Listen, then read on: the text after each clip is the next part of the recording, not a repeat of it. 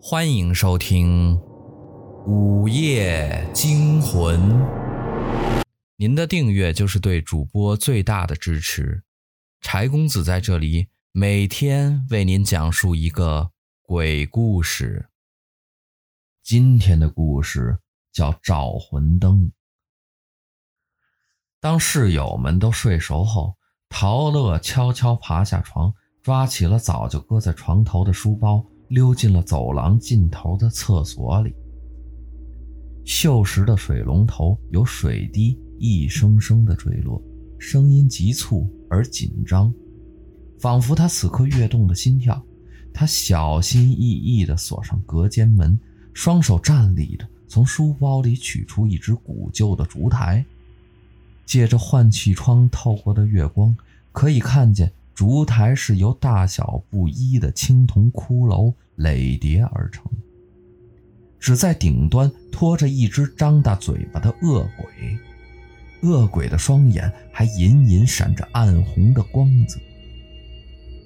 陶乐狠心咬破了手指，把殷红的鲜血滴进恶鬼的嘴里，然后虔诚地跪在地上，对着烛台念出了一段咒语。只见烛台以雪为高，慢慢从顶端升起了一朵诡异的绿色火焰。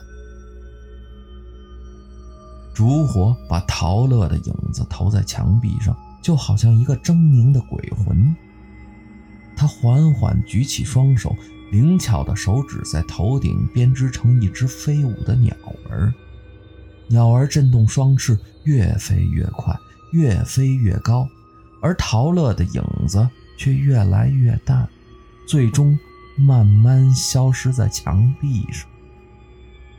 地面上，陶乐的身体仿佛失去了生命般，猛然倒下了。而黑色的小鸟在墙壁上转了几圈，忽然，它挣开了那平面的束缚，凌厉地落在了陶乐的躯体上。然后翘了翘尾巴，顺着换气窗飞出了厕所隔间。半个小时后，鸟儿从换气窗飞回来了，一眨眼就不见了踪影。而昏厥的陶乐也猛然清醒过来，他欣慰地看着烛台里残留的一点血液，暗自庆幸还好赶回来了。慌乱地收拾好烛台，他抱着书包悄悄离开了厕所隔间。走廊灯把他的背影拉得很长，仿佛一把黑色的刀刃，深深刺进了安宁的夜色里。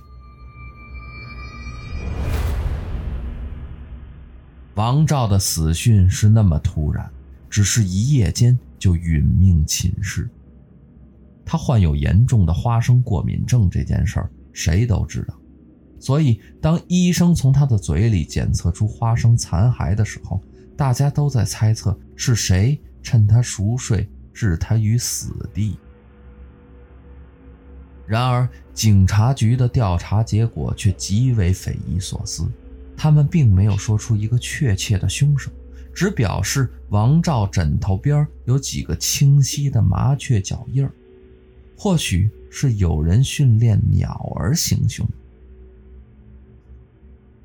这个消息立刻在学校里炸了锅，所有人都在议论王照究竟和谁有这么大的过节，而那个神秘的凶手也在口口相传间越发的魔幻了。一时间，校园内的麻雀几乎消失不见。偶尔有鸟儿落在教室的窗台上，也会立刻被赶走。然而，这场死亡所折磨的不止王照，还有和他形影不离的好友刘耀。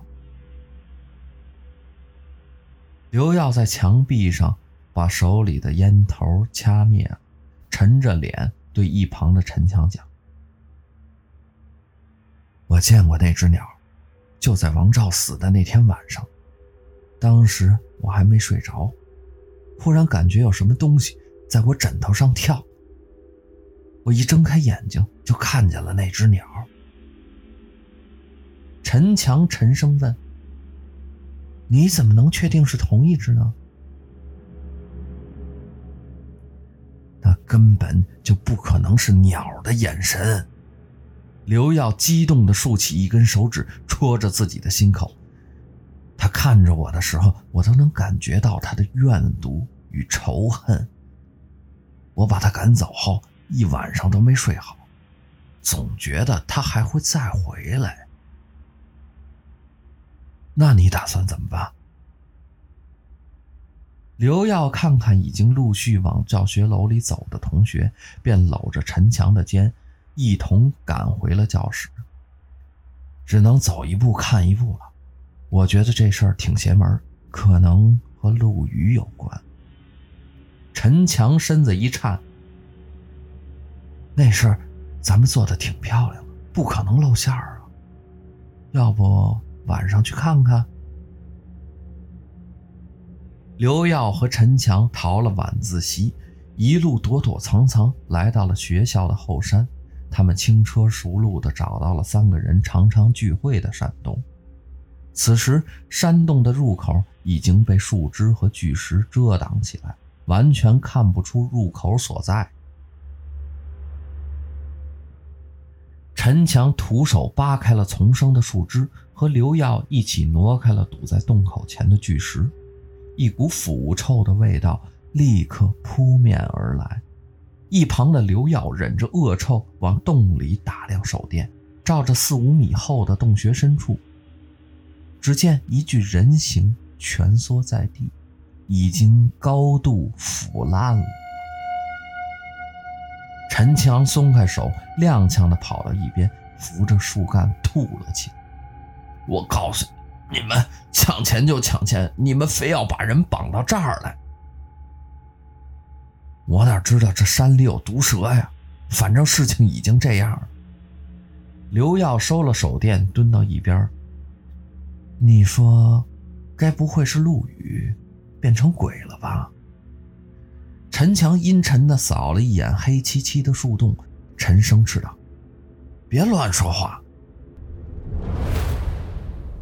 然而，对于大多数人来讲，笼罩在头顶的死亡阴霾还是渐渐消散了。秋游很快就到来了。收拾起糟糕的心情，大家兴致盎然地来到了河畔。傍晚热烈的篝火晚会上，所有人都围坐在一起唱着歌，只有陶乐自己躲在帐篷里睡觉。当然，也没有人会来关心他怎么了。此时月色正浓，星光璀璨。可就在篝火晚会正在兴头的时候，一只不知从何处窜出来的野狗突然叼起了王耀的手机，撒开腿跑进了草丛里。王耀回过神，连忙追了上去。他一路不停地追到河边，谁料眨眼间不见了野狗的踪影。面前只余下暴涨的河水，汹涌流淌王耀暗骂了一句“倒霉”，扭头讪讪地走向一同跟来的同学们。就在这个时候，他身边的草丛里沙沙作响，那条狗重新扑了回来，猛地把刘耀推进了湍急的河流里，然后身子一窜，又消失在了夜色中。刘耀水性本就不好，何况秋天的河水迅猛，一眨眼的功夫，他就被卷进了河中央，一沉一浮间，彻底的消失了。慌乱间，也没有谁追究那条始作俑者的野狗究竟跑到了哪儿，当然，也不会有人发现帐篷里的陶乐悄悄收起了他的烛台。秋游结束后，学校的氛围越发阴森，连课堂上都压抑得几乎使人窒息。神秘人驯养动物杀人的故事越传越凶，以至于偶尔出现的夜猫子叫声都足以令人惊叫。每个人都在揣测这场诡异的谋杀又会降临在谁身上。只有陶乐看着教室里空置的三张椅子，思绪回到了半个月前。陆羽呢？陶乐一进教室就发现同桌不见了，同学耸耸肩：“谁知道？我中午放学没看见他。”陶乐闻言坐回座位上，心不在焉地掏出手机看了看。陆羽是他在本地唯一的同乡，也是他青梅竹马的女朋友，但由于在校的缘故，他们一直没有公开关系。陶乐给陆羽发了信息，可是直到下午第二节课，陆羽还是没有回到学校。他心里感到有些不安，便悄悄逃了课，往陆羽的住处赶去。走到了一半，陶乐的手机突然震动起来。陆羽。陶乐试探地问道，而手机的另一侧却只有一阵微弱的、几乎难以辨认的喘息。陆羽，陆羽，你在哪儿？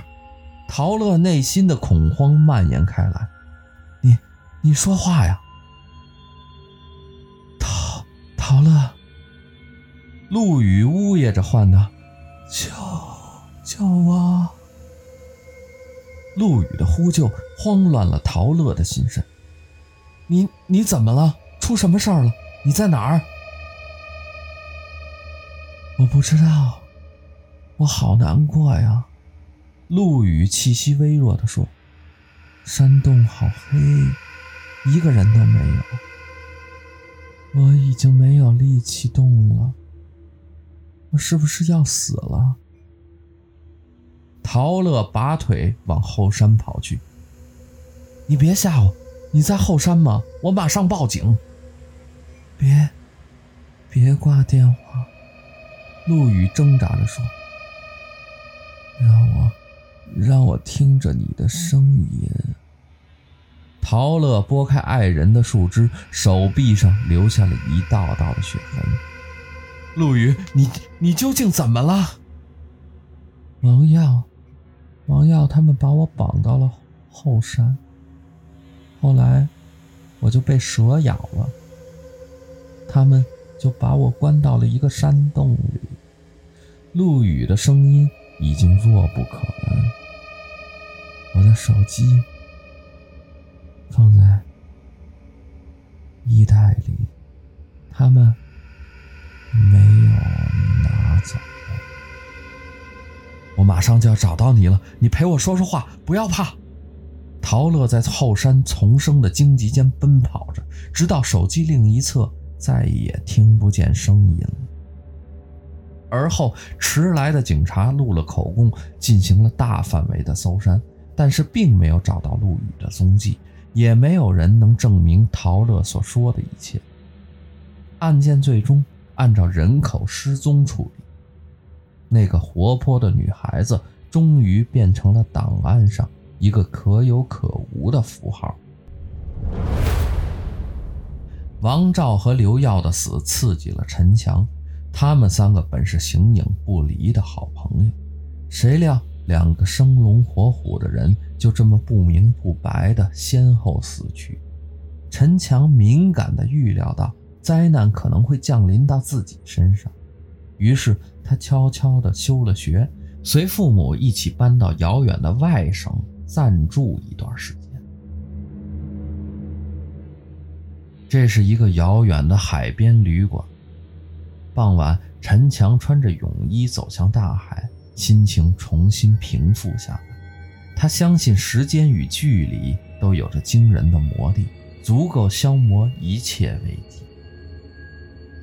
海滨浴场游人如织，海水温软柔和，轻轻抚摸着他的肌肤。他浮在水面上，摆动着手臂，向海水深处游去。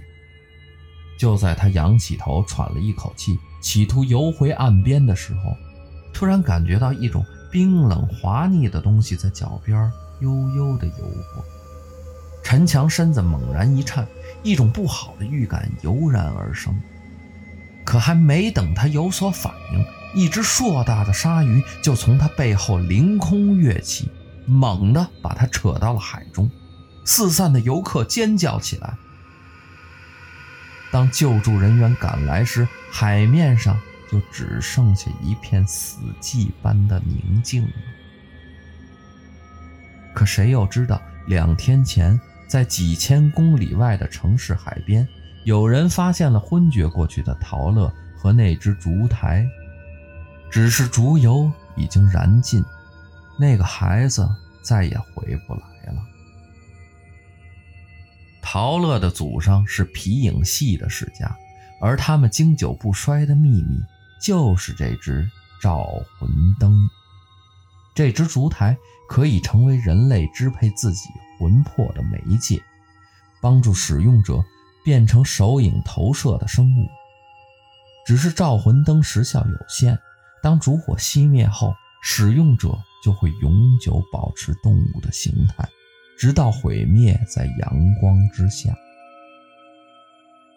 而在千里之外，陶乐化身的鲨鱼松开城墙的尸体，一路下潜，直到黝黑的没有一丝光线的大海深处。他终于感到了前所未有的安全与包容，或许这才是属于他的世界。